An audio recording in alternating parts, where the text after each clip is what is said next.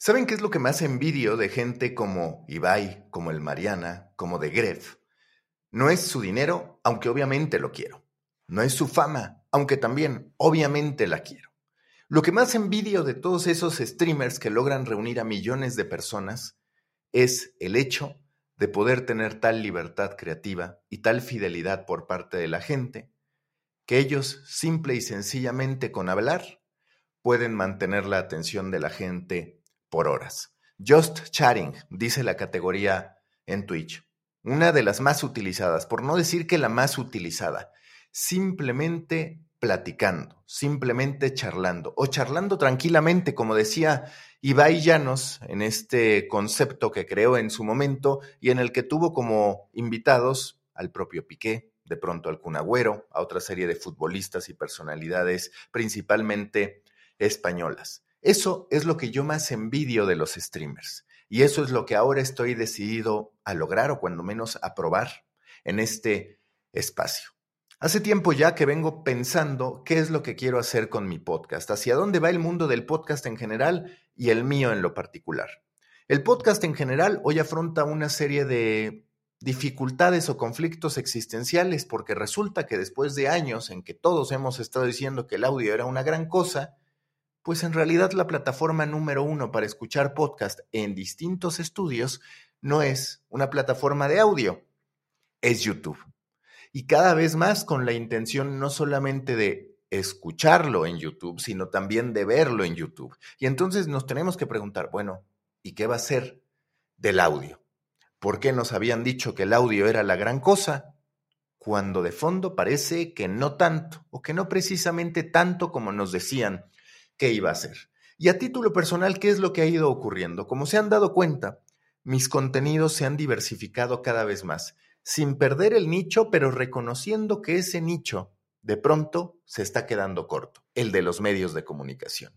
Y que lo he ampliado a qué? A la industria de los contenidos, que es la industria de la atención, que es la industria del entretenimiento, que es la industria de la información. Tengo una hipótesis. La hipótesis es que en audio, en lo particular de habla hispana, hace falta una propuesta que sea just chatting, hablando de lo que se nos venga a la cabeza, pero por supuesto con un foco, el foco de la industria de los contenidos. Eso es lo que me planteo hacer. Ya me dirán los números si tengo razón o no, pero cuando yo busco en Spotify, que esa tendría que ser una funcionalidad que ellos mismos deberían impulsar, me termino dando cuenta de que hay muchas historias, de que hay muchos temas que no están siendo tratados por esta dinámica que tenemos los podcasters de decir, ah, yo publico todos los lunes a determinada hora, yo publico todos los viernes a determinada hora, de tal modo que se genera un desfase entre lo que ha ocurrido, lo que está ocurriendo y el momento en el que se habla de eso. Con esto no estoy hablando de montarnos en la inmediatez, pero sí de atender los temas cuando surgen. Cuando surgen, porque a final de cuentas es ese momento en el que uno muere por hablar de ellos, y también porque es ese momento en el que la gente está buscando que se hable de ellos. Me parece que el audio, así como el stream, particularmente en Twitch, tiene esa bondad, just chatting. Y eso es lo que yo quiero traer aquí a la mesa. Hace unas semanas una periodista argentina me decía, disfruto mucho las conversaciones que tú tienes con personas de la industria, pero también me gustaría tener más oportunidad de escuchar tus ideas en un contexto en el que no estés tan delimitado para bien y para mal por lo que ofrece un entrevistado, porque por supuesto cuando tienes a un invitado hay que cederle el protagonismo, hay que escucharlo con más atención en vez de estar tú hablando y compartiendo tus ideas y demás, y eso es precisamente lo que voy a hacer aquí. Quiero construir un ejercicio de, digamos, falso stream que seguramente en algún punto me va a llevar a Twitch, porque tengo que decir que ese es uno de mis objetivos, que voy a estar difundiendo a través de distintos espacios, pero que tiene como elemento principal el audio y potencialmente también, porque ya les decía, eso está ocurriendo, el aterrizaje en video.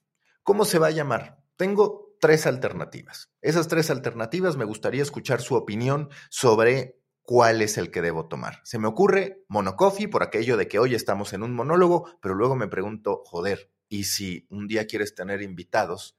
Pues monocoffee ya no podría ser. Tendrías que ponerle otro nombre o que te valga madres y se quede monocoffee y que no pase absolutamente nada con esa traición al concepto. El otro que se me ocurre es improcoffee. No sé si me termina por convencer, pero tiene un punto a favor. El punto a favor es que recuerdo que me permite un guiño a la nostalgia de cuando estudié improvisación con Piolo Jubera y estaba mucho esta frase de decir, la vida es un formato largo, es un formato de improvisación y ya descubrirás qué hacer mientras vas cayendo. Eso precisamente es a lo que nos enfrentamos cada que estamos frente a un micrófono haciendo lo que también hace Ibai, lo que también hace el Mariana, lo que también hacen los streamers, just chatting. Entonces tiene sentido que se llame Impro Coffee. Ya les dije monocoffee, ya les dije improcoffee.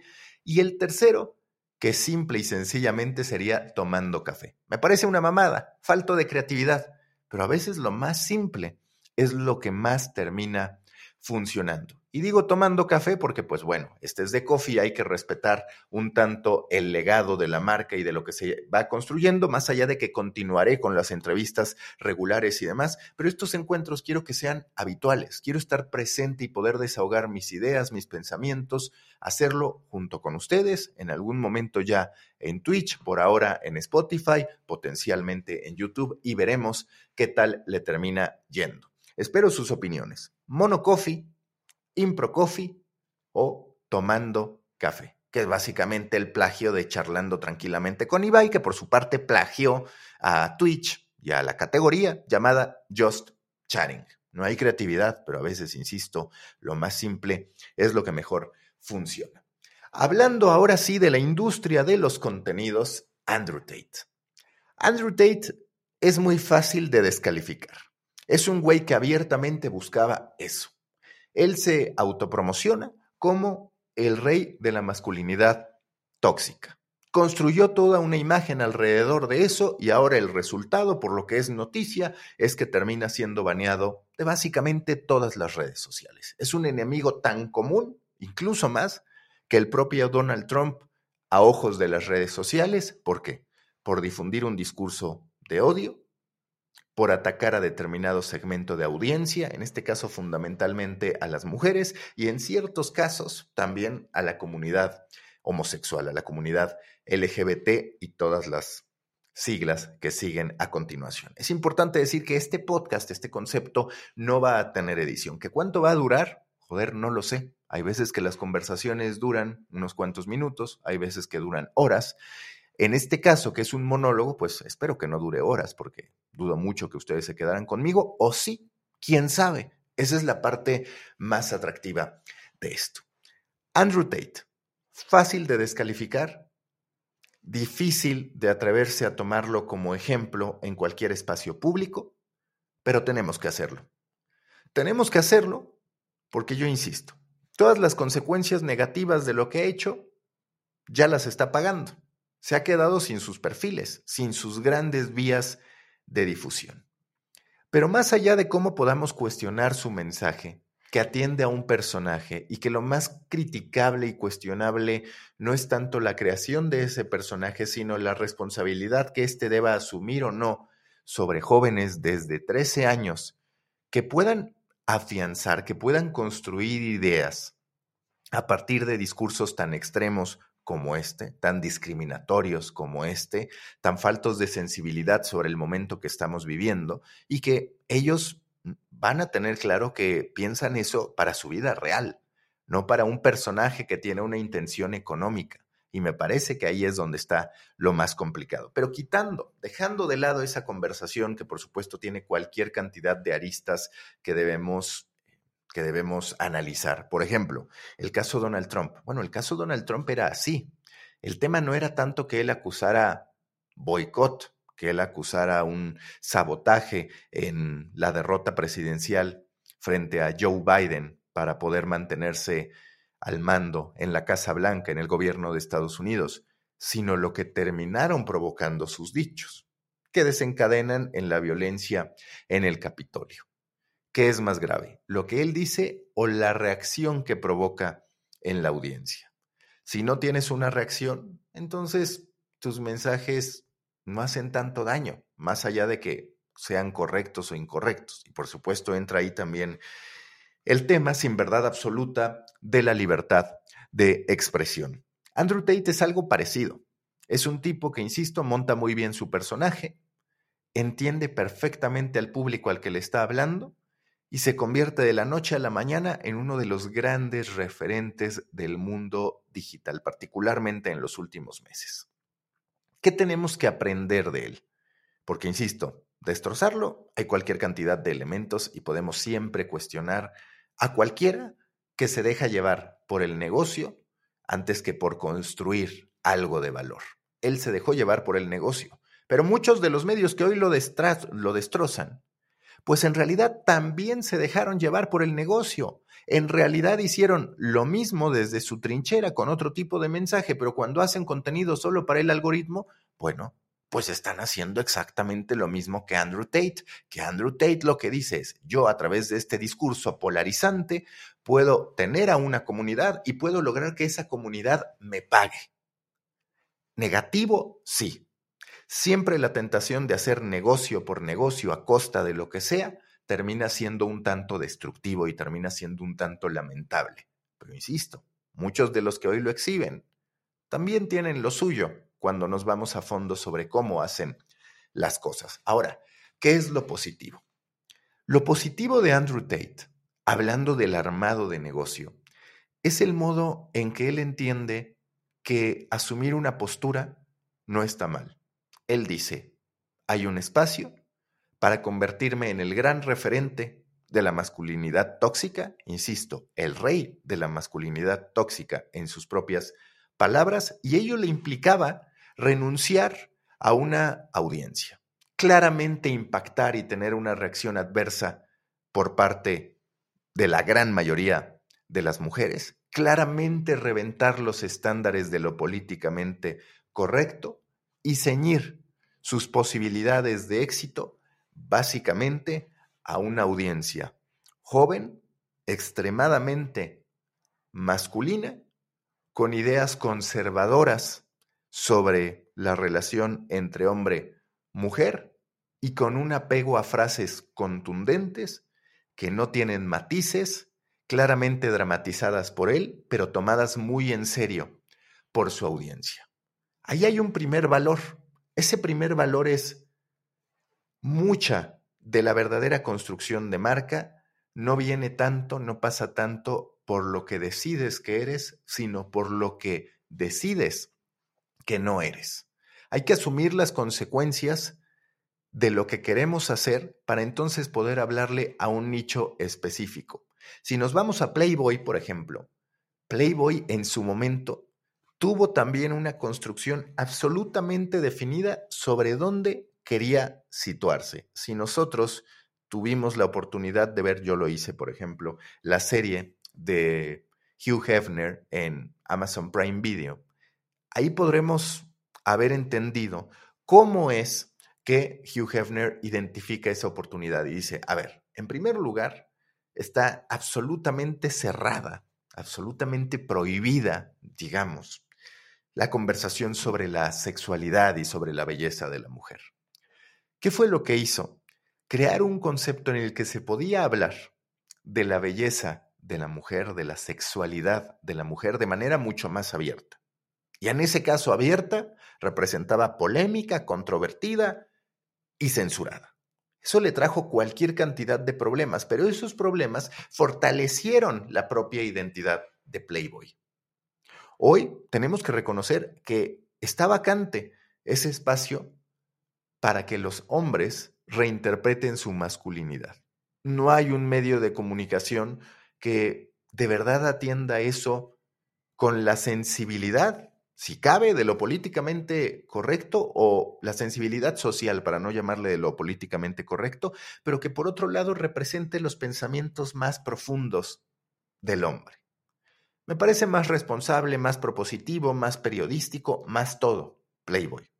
Playboy en muchos sentidos es la muestra en esos momentos de su creación de lo que los medios de comunicación deberían hacer hoy en día. No lo han hecho. Andrew Tate entonces decide muy bien qué es y qué no es. A partir de eso se monta y crea una comunidad. ¿Qué le podemos aprender de nueva cuenta a Andrew Tate? El poder de la comunidad. Primero, seleccionó un nicho. Jóvenes a los que pudiera impactarle el concepto de la masculinidad tóxica. Después, ¿qué hacer con un discurso que convence a unos cuantos miles de seguidores? Capitalizar esa comunidad, convertirla en algo, darle un sentido de pertenencia. ¿Cómo construye ese sentido de pertenencia? A través de la Hustlers University. ¿Qué es la Hustlers University? Ahí también hay un punto muy claro. Él no se anda con palabrería, no se anda con disfraces, no se anda con maquillajes para anunciar de qué va. Dice abiertamente en su página que es una comunidad orientada al dinero y que básicamente es una institución educativa, formativa, de networking sobre la riqueza moderna. Crea un elemento que también atiende a otra de las grandes tendencias, que es el prosumer.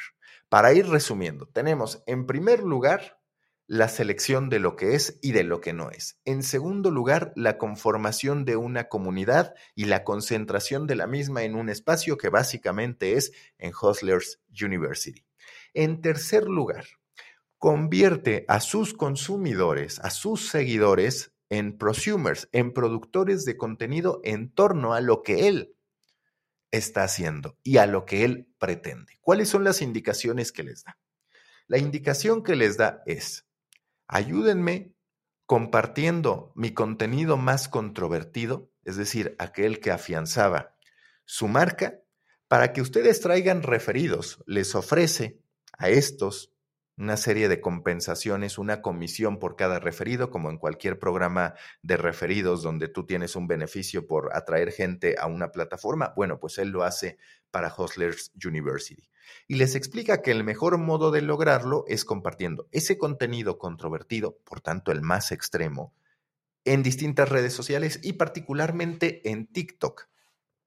Ahí lo que ocurre es que su hashtag Andrew Tate tiene al día de hoy, la última vez que lo revisé, más de 14 mil millones de visualizaciones. Está cabrón, 14 mil millones de visualizaciones. Y me sorprendió todavía más cuando me puse a ver Hustler University y me encontré que tenía 3 mil millones de views. Y que después busco Cover a Tate, como también le dicen, y tenía más de mil millones de visualizaciones. Ahora, cuando han decidido censurarlo, pues resulta que en realidad, en TikTok, por ejemplo, no hay una cuenta que perseguir. Él no tenía un perfil, sino que sus miles de seguidores empezaron a compartir contenido de él y algunos otros, sus detractores, reaccionaban a ese tipo de dichos y también generaban ruido y atención en torno a lo que él hacía el valor de sus seguidores como prosumers, como productores también de contenido en torno a él, termina generándole un impacto extraordinario y termina provocando dificultades para ser censurado a final de cuentas.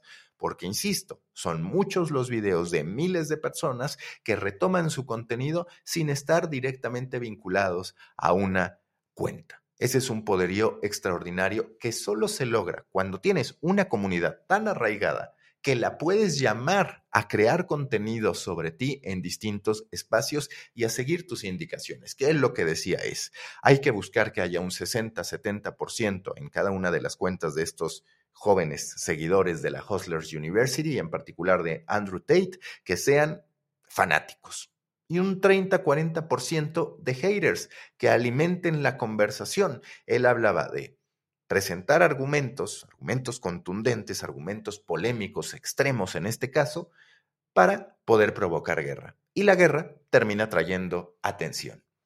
El tercer punto, los prosumers. Ya llevamos ser, decidir qué eres y lo que no eres, conformar una comunidad y concentrarla en un espacio, capitalizar a los prosumers y además lograr que esos que te están creando contenido paguen por estar contigo. Era el esquema completo.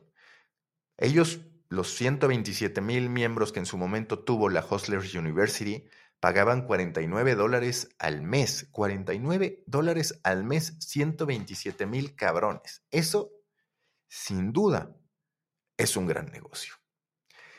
Continuamos con qué es lo que hizo bien Andrew Tate.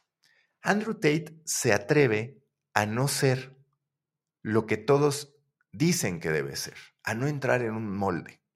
Y esa disrupción termina pagando bien. Con esto no quiero decir que debamos ser personajes extremos, con esto no quiero decir ni siquiera que comparta la visión que Andrew Tate tiene sobre hacer dinero, que es a lo que se reduce todo.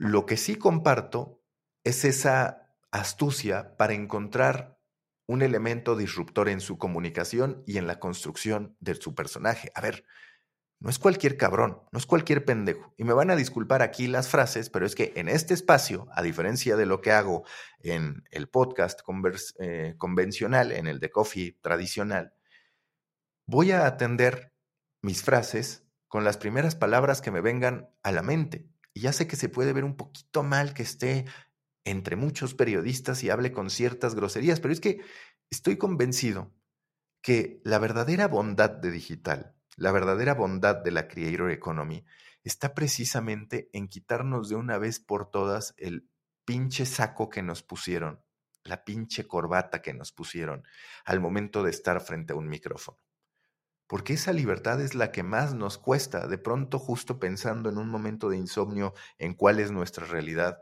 yo me encontraba con, bueno, es que somos como los animales en cautiverio, que ya incluso cuando nos abren la jaula, no salimos de ahí, porque ya nos acostumbramos a hablar de cierta forma, ya nos acostumbramos a comportarnos de cierta forma.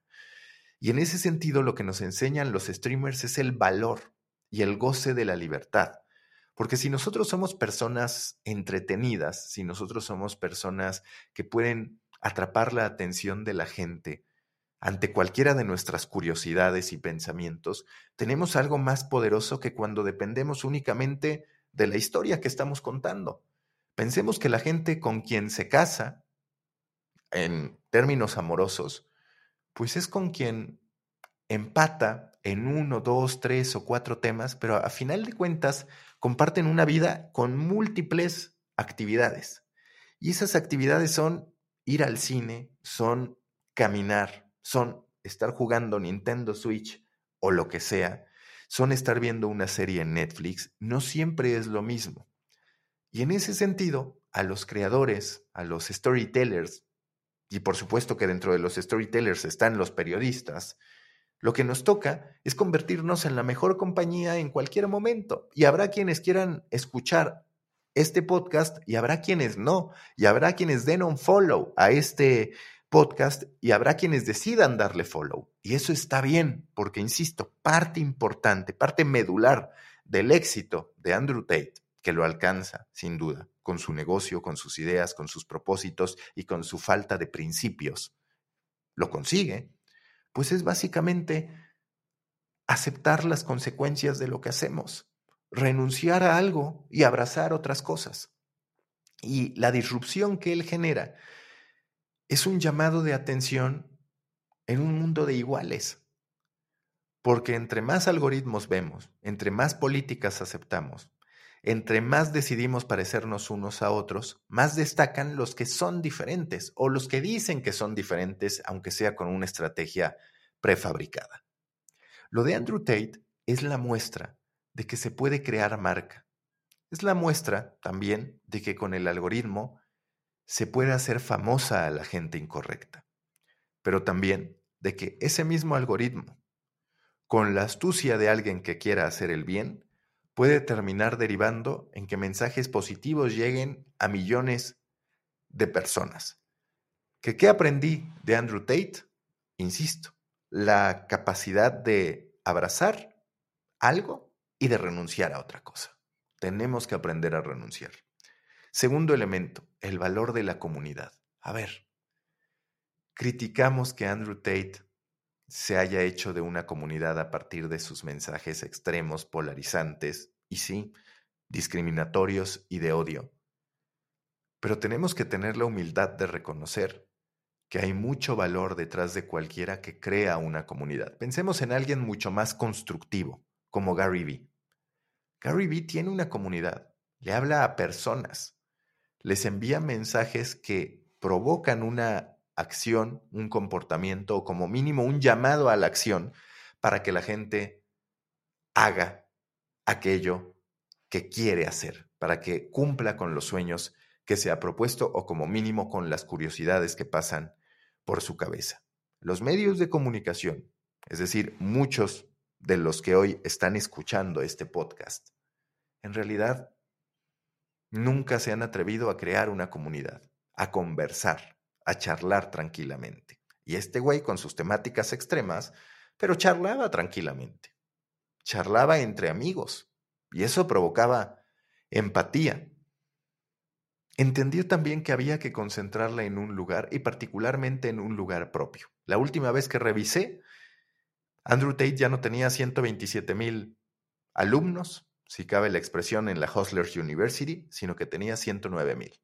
Es posible que esa cifra vaya cayendo, pero tenía a su audiencia concentrada en un espacio más allá de las redes sociales.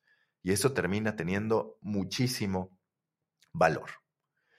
Está el elemento prosumer. ¿Cómo logramos que la gente no solo nos siga, no solo nos idolatre, sino también que haga contenido en torno a nosotros?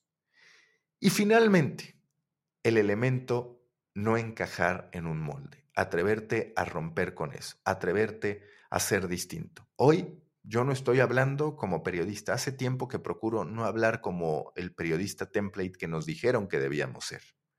Estoy queriendo convertirme en un entertainer. Y si me convierto en un entertainer, no por eso va a perder profundidad lo que digo, no por eso va a carecer de sustancia lo que estoy diciendo. Tengo argumentos, tengo una información, decido que esa información la puedo contar de una u otra manera, dependiendo del formato, dependiendo del timing, dependiendo de la audiencia a la que me dirijo, y tengo un resultado, una respuesta por parte de la audiencia que si va a ser positivo o no, honestamente lo desconozco, ya lo iré descubriendo. Puede que pierda más seguidores de los que gane con este ejercicio, con el charlando tranquilamente de Maca, que como les decía, estoy buscando nombre, Impro Coffee, Mono Coffee o Tomando Café. Bueno, cualquiera de las tres es una alternativa. No pasará gran cosa si elijo uno u otro nombre, pero me gustaría que me ayudaran. Y también me gustaría que me acompañaran en este proceso para decir, ¿saben qué? Que a este güey decido seguirlo por 27 minutos con 45 segundos, como va este video o este audio, que terminará siendo tantito más porque todavía no me despido. Y entonces, pues tendré esta nueva realidad en la que, así como tengo que hacer formatos más establecidos con determinada duración, como en TikTok, como en Reels, como en Shorts, como en otros espacios, pues aquí tengo libertad total, charlando tranquilamente. Bienvenidos a este espacio, Monocoffee, Improcoffee o tomando café, como diablo sea, como ustedes decidan, y ya nos iremos escuchando. Espero eso sí que no siempre sea un monocoffee en términos de que solo esté yo hablando, pero es que saben que me caga tener que ceñirme a horarios, a distancias, a compromisos de terceros. Hay veces que uno simplemente quiere tomar el micrófono, hablar, y si hay quien te escuche, bien. Y si son miles, mucho mejor. Y si son millones, a huevo. Ya cambió mi vida y espero que la de ustedes. Aquí concluye. Aquí termina este episodio. Nos vemos en TikTok, en mi newsletter, en donde quieran. Mi newsletter, por cierto, es storybaker.co. Así, sin M, storybaker.co, como si fuera Colombia. Viva Colombia, cabrones.